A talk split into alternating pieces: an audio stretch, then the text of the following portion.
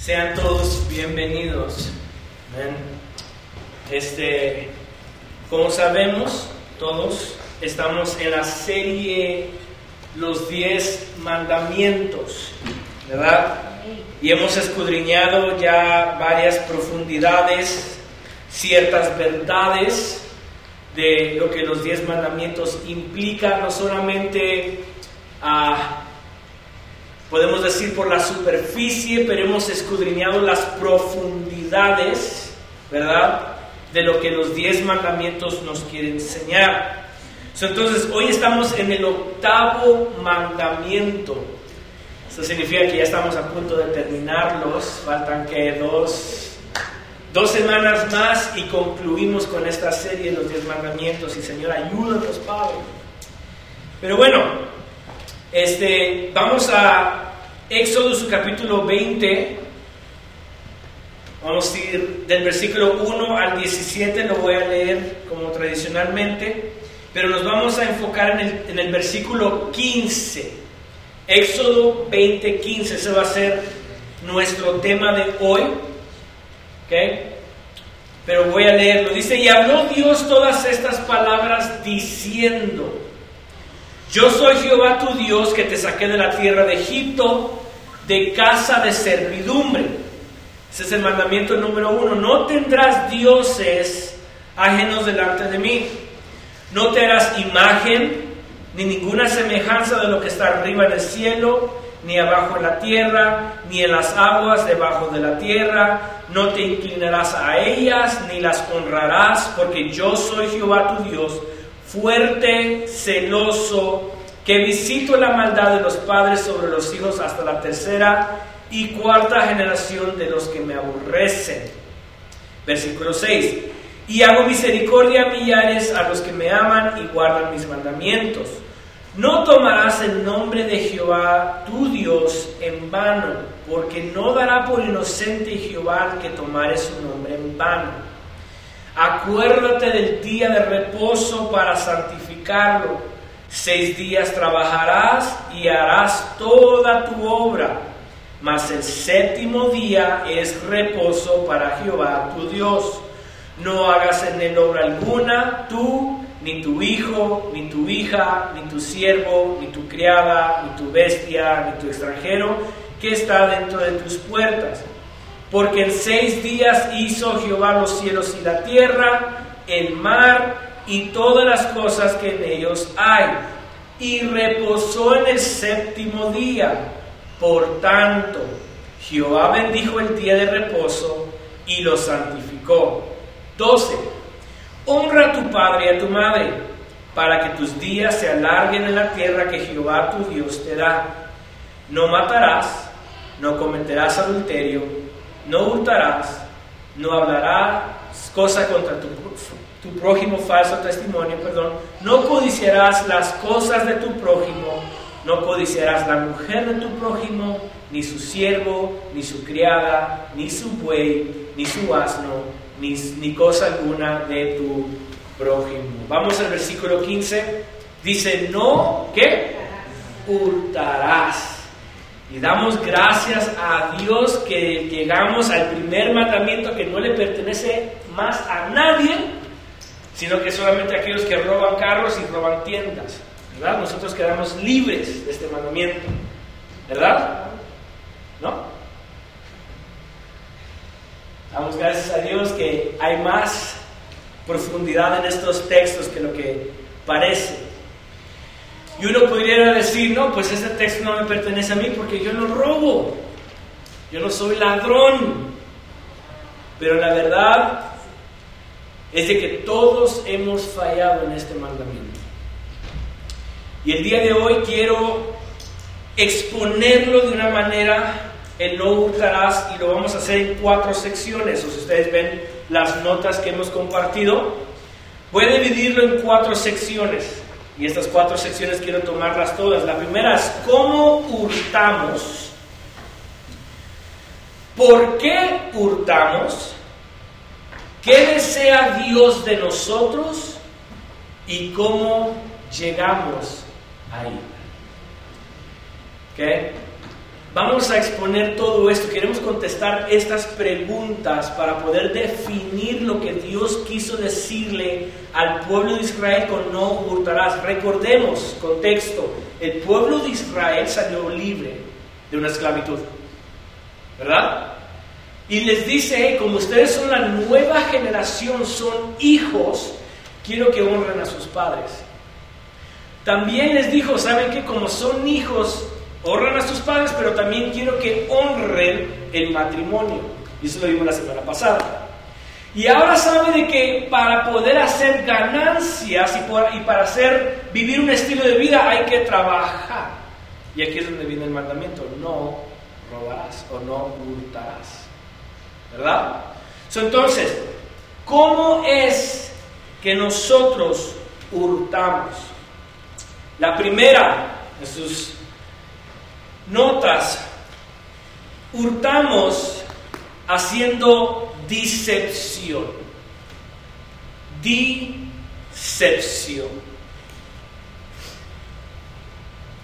Robamos o cómo hurtamos, la primera sería discepción. Vamos a Levíticos 19, 35 y 36. Levíticos 19, 35 y 36. Dice, no hagáis injusticia en juicio, en medio, perdón, en medida de tierra, en peso, ni en otra medida. Balanza justa, pesas justas, y medidas justas tendréis. Yo Jehová vuestro Dios, que os saqué de la tierra de Egipto. Dios le está dando un mandamiento al pueblo de Israel en diciéndole, hey, no quiero o yo quiero que ustedes vivan una vida justa. La injusticia es decepción. Cuando ustedes van a ofrecer o van a vender o van a hacer un eh, eh, cambiar, exchange, ¿cómo se dice? Eh, intercambiar, porque se recuerda que en el tiempo antiguo se intercambiaba o se vendía o se compraba. Entonces cuando hacen ustedes una compra o van a vender o intercambiar, quiero que eso sea justo. No quiero que haya que injusticia en engaño medidas iguales. O sea, la decepción es cuando vendemos algo a un precio que realmente no tiene valor. Estoy que engañando a la persona. ¿Sí me están siguiendo? Si saben de que la decepción estamos sacando ventaja de algo que vendemos, o sea, en otras palabras, digamos, yo puedo, yo he quebrantado este mandamiento, fácil, casi todos los días. Pero ¿cómo hacemos nosotros? Sacamos, encontramos algo que no tiene valor y queremos venderlo a como que si tuviera un valor que... ¿Qué estoy haciendo yo? Haciendo decepción. Yo robo cuando le pongo un valor a algo que realmente no tiene valor y el acto que estoy haciendo es injusticia. Injusticia. También decepción es, es cuando usamos malicia, engaño en los negocios para robar. Cuando mi corazón está, hay una malicia, o sea, cuando yo comienzo a a exponerme en vender o hacer algo en malicia de corazón, estoy siendo decepcionista o decepción. Número dos, explotación. Explotación. Amos 8, 4 y 6. Amos 8, 4 y 6.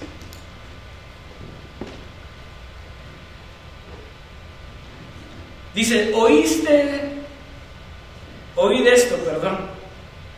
los que explotáis a los menesterosos y arruináis a los pobres de la tierra, diciendo, cuando pasará el mes y vendremos el trigo y la semana y abriremos los graneros del pan y achicaremos la medida y subiremos el precio y falsearemos con qué? Engaño la balanza para comprar los pobres por dinero y los necesitados por un par de zapatos y vender, venderemos los derechos del trigo. Explotaciones cuando engañamos a nuestro prójimo en nuestro precio. En otras palabras, lo que Amos está diciendo, ¿saben qué? Ustedes están explotando a los pobres, sacándoles ventaja a los que son menospreciados. ¿Cuántos de nosotros nos hemos topado con una persona que creemos que le podemos sacar ventaja y tratamos de medio ser ventajosos con ellos. Yo lo he hecho. Yo sé de que si a una persona le puedo sacar, es más, cuando vendemos cosas o cuando yo vendo, puedo, decir, esto me costó a mí 50, cuando en realidad no me costó eso, pero le quiero sacar más de, de lo que cuesta, ¿verdad? Estoy que explotando a la persona, la persona tal vez está a raya, raya con lo que tiene y yo aquí tratando de quitarle más y tratar de sacar ventaja con la persona. ¿Qué estoy diciendo? Explotando. Y eso es lo que dice Amos, ustedes están explotando a los pobres. ¿Con qué? Con engaño. Con engaño. Número tres, se está quedando muy serios. Número tres, robamos con mala administración. Mala administración. ¿Sabían ustedes que la mala administración nos lleva a robar? Cuando Dios nos da a nosotros familia, el trabajo, el dinero, el tiempo, es un regalo que Dios nos ha dado sin nosotros merecerlo, pero cuando lo mal administramos, estamos haciendo qué? Un robo.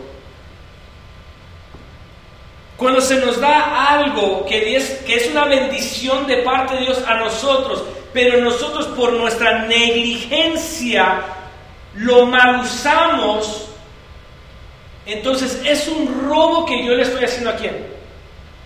A Dios. Él me ha dado bien las cosas. Y esto lo vemos claramente en Mateo. Vamos a Mateo 25, del 24 en adelante. Y esto, esto es una parábola de un hombre rico que le da talentos a unas personas. A unos le dio 10, a otros le dio 5 y a otros le dio qué? Un talento. ¿Verdad?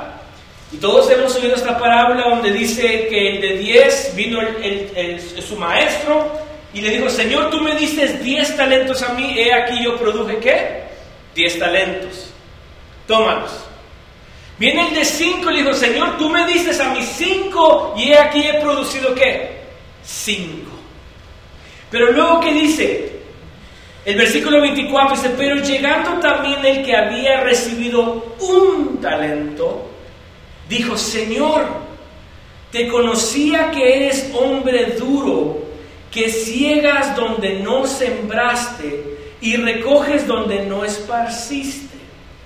Por lo cual tuve miedo y fui y escondí tu talento en la tierra. Aquí tienes lo que es tuyo. Respondió su señor y le dijo, siervo malo y qué?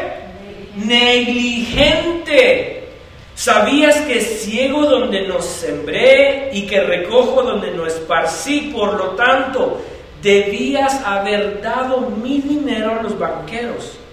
Y al venir yo, hubiera recibido lo que es mío con los intereses. ¿Qué hizo este hombre malvado? Le robó a su Señor. ¿Qué le robó? Los intereses. Eso es lo que le está diciendo el Señor. Hubieses dado este talento al banco y el banco me hubiese reproducido intereses y yo hubiera colectado lo que me pertenece. Eso es lo que está enseñando este texto. Está enseñando de que lo que Dios nos da, lo que hemos recibido de parte de Dios, nuestra responsabilidad es que reproducirlo para quién? Para Él. Si Dios me dio mis hijos, no son mis hijos para que yo los tenga y los, los a mi manera o los instruya a como yo quiero. No, no, no. Es para producirlo a quién? A Él. A la imagen de Él. Si Dios me dio mis hijos, entonces yo los voy a llenar de palabra de Dios para que sean una imagen de Dios, no mi imagen. Si Dios me dio un trabajo, ¿es para qué? Es para producir su gloria en el trabajo. Si Dios me dio tiempo, ¿es para qué? Para avanzar el reino de Dios a dónde? En la tierra. Si estoy siendo mal administrador, estoy qué? Robando. ¿Cuántos no hemos fallado en esto?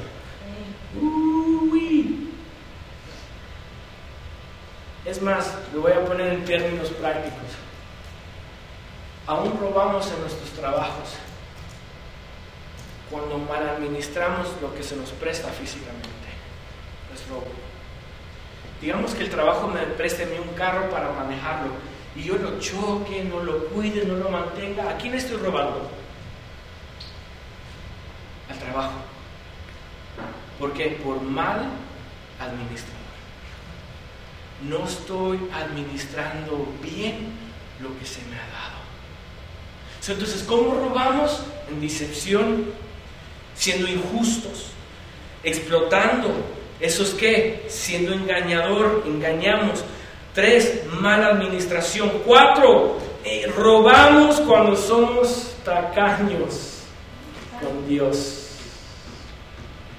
Cuando somos tacaños con Dios, cuando no diezmamos, cuando no ofrendamos, cuando no usamos lo que le pertenece a Dios aún para nuestro deleite. O sea, robamos a Dios cuando Dios nos da algo y no nos deleitamos en Él, le estamos robando su gloria. ¿Sí me entendió? ¿Sí me están entendiendo? Cuando Dios me da a mí un trabajo, y yo no me deleito en ese trabajo y estoy murmurando y estoy ¿le estoy qué? ¿Robando la gloria a Dios? ¿Por qué? Porque fue Dios quien me lo dio. No fueron mis fuerzas, fue Dios. Dice, dijo Pablo en Corintios, si bebes o comes, hazlo todo para qué? Para la gloria de So, si yo me estoy limitando en áreas, le estoy robando la gloria a Dios. Pero ¿qué es lo que dice Malaquías 3, 8 al 10? Malaquías 3, 8 al 10. Dice, ¿robará el hombre a Dios? Muy buena pregunta. ¿Le puede robar el hombre a Dios? Todas las cosas le pertenecen a eso. Entonces, ¿cómo le robamos? Todo es de Él. ¿Cuál es la respuesta? Pues vosotros me habéis robado. Y dijiste, ¿en qué te hemos robado? En vuestros diezmos y ofrendas. Malditos sois con maldición. Ay, ay, Porque vosotros, la nación toda, me habéis robado. Trae todos los diezmos al alfolí y haya que alimento en mi casa. Y probadme ahora en esto, dice Jehová de los ejércitos. Si no os abriré la ventana de los cielos y derramaré sobre vosotros bendición hasta que sobre. ¿Qué nos está enseñando? ¿Cuál es el principio de ese texto? su principio es la gloria de Dios. ¿Por qué? Dice, traed los diezmos y ofrendas al alfolí y hay alimento en qué? En mi casa. Traed los diezmos y ofrendas al alfolí y hay alimento en mi casa. El principio de este texto es de que todo lo que hacemos, Él es primero. Él va primero. Volvemos al texto anterior. Si como o bebo, lo hago para la gloria de Dios. ¿Cómo yo le estoy robando a Dios? En el texto nos habla de ofrendas y diezmos, sí. Eso es nuestra ofrenda a Dios con un corazón agradecido. Pero el principio va en todo. Si yo bebo, como, si tengo a mis hijos, si tengo el trabajo, si tengo lo que tenga, lo hago primero para Dios, para su gloria, para su gloria, para su reino. Y dice que, y verás que yo voy a abrir las ventanas de los cielos y derramaré hasta que sobre y abunde. Son en cuatro maneras que he tocado súper fácil, rápidamente, que pudiera sacar bastante todo esto, pero en cuatro sencillas maneras hemos robado y todas inclinan a una cosa, a injusticia, engaño y negligencia de corazón. Son entonces, ¿Cómo quebrantamos nosotros el octavo mandamiento? ¿Qué es lo que Dios le está diciendo al pueblo de Israel? ¡Ey! No robes, no hurtes. ¿Pero en cómo? En haciendo, en querer hacer ganancias por medios impíos. ¿Cómo rompo yo este, este mandamiento? Siendo injusto, siendo engañador siendo negligente. Robo. Así es como yo robo. Así estoy quebrantando yo este mandamiento. Cuando estoy tratando de hacer una ganancia, y si lo estamos poniendo en términos ah, superficiales o términos de, de compra y venta, entonces yo quebranto este mandamiento el querer hacer una ganancia, tener más riquezas por medio de injusticia, de engaño y de negligencia. Y si lo pongo en términos espirituales, da igual. Si yo me comporto con un corazón injusto, si yo me comporto con un corazón engañoso, si yo me comporto con un corazón negligente, estoy quebrantando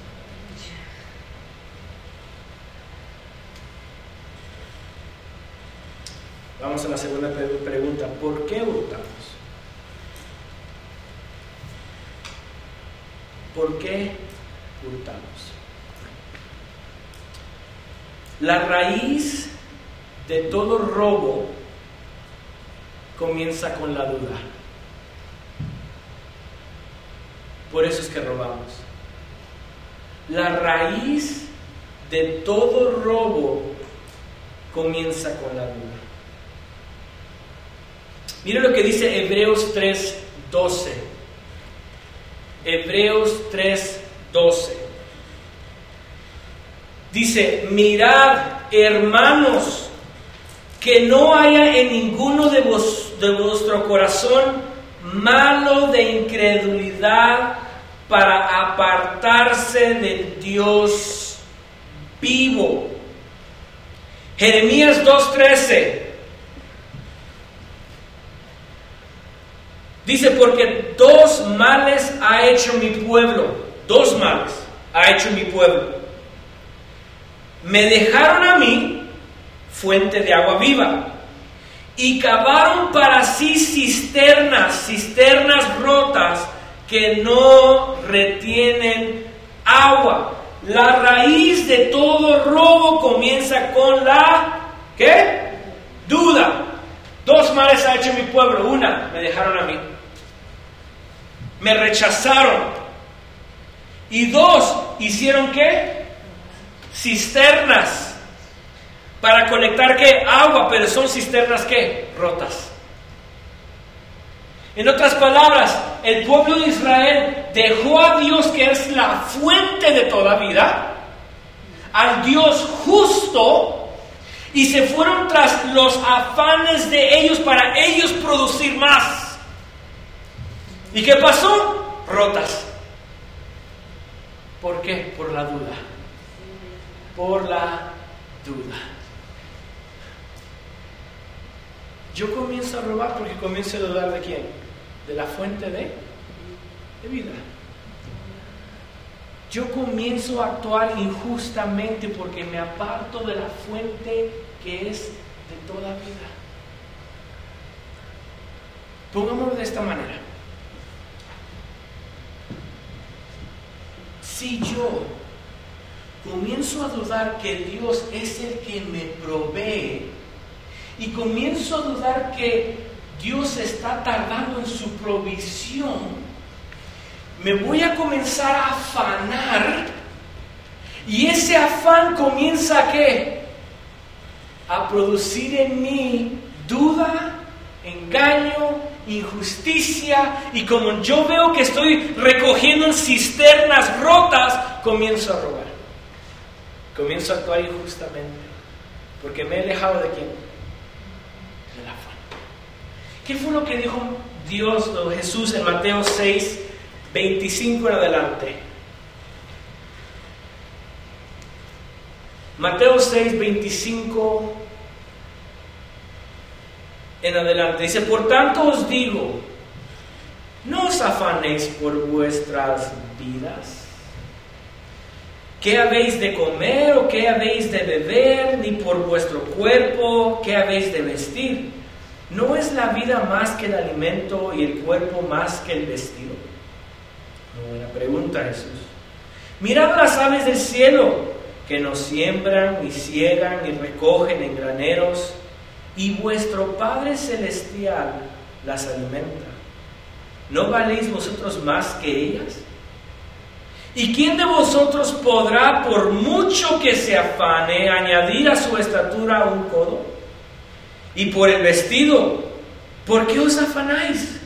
Considerar los lirios del campo, cómo crecen. No trabajan ni ellos. Pero os digo que ni aun Salomón con toda su gloria se vistió así como una de ellos. Y si la hierba del campo que hoy es y mañana se echa en el horno, Dios la viste así, ¿no hará mucho más a vosotros hombres de poca viene la duda.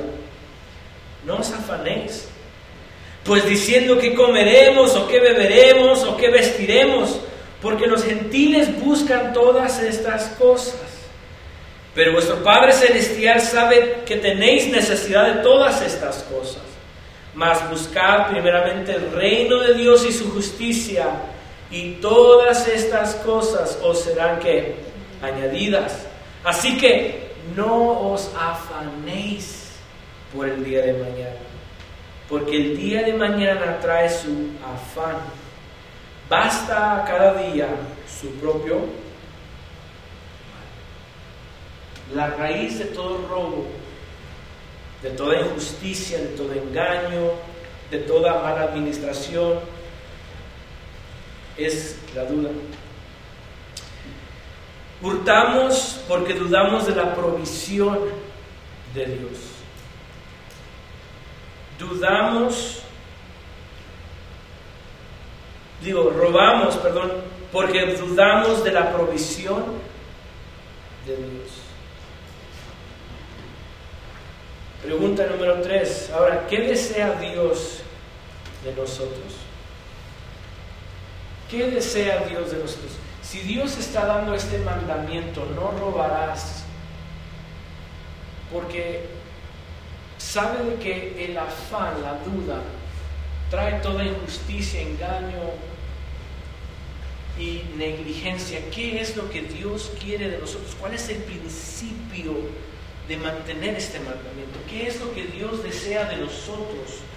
Dios desea que le representemos de manera adecuada. Esto es lo que Dios quiere de nosotros. Dios desea que le representemos de manera adecuada. Vamos a primera de Pedro 2.21. Primera de Pedro 2.21.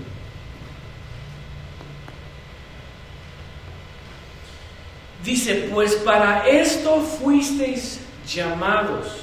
Está hablando de la iglesia. No está hablando a nadie más más que a la iglesia. Le está diciendo, hey, para esto ustedes, si ustedes son iglesia de Dios, si, es, si ustedes son parte de Dios, para esto ustedes fueron llamados. O sea, este es el propósito divino de nosotros. Pues para esto fuisteis llamados. Porque también Cristo padeció por nosotros, dejándonos ejemplo para que sigáis sus, ¿qué dice? Pisadas. ¿Cuál es mi llamado? Seguir las pisadas de Cristo. Seguir las pisadas de Cristo. Ese es mi llamado. Primera de Juan 2.6.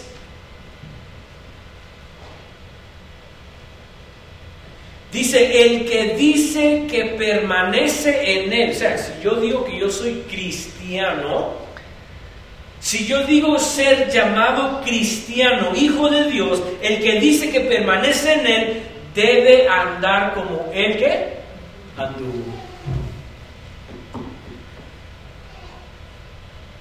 Dios está, Dios está diciendo, lo que yo quiero que ustedes hagan con este mandamiento o con este mandamiento es que ustedes me representen a mí de una manera adecuada. Yo no quiero que cuando ustedes vendan, compren, obtengan lo que obtengan, sea de una manera injusta, sea de una manera engañosa y sea de una manera negligente. ¿Por qué? Porque yo no soy así, dice Jehová. Dice su palabra que Él es un Dios que justo. Dice su palabra que Él no engaña, no puede engañar a nadie sino que su palabra es sí y sí, firme.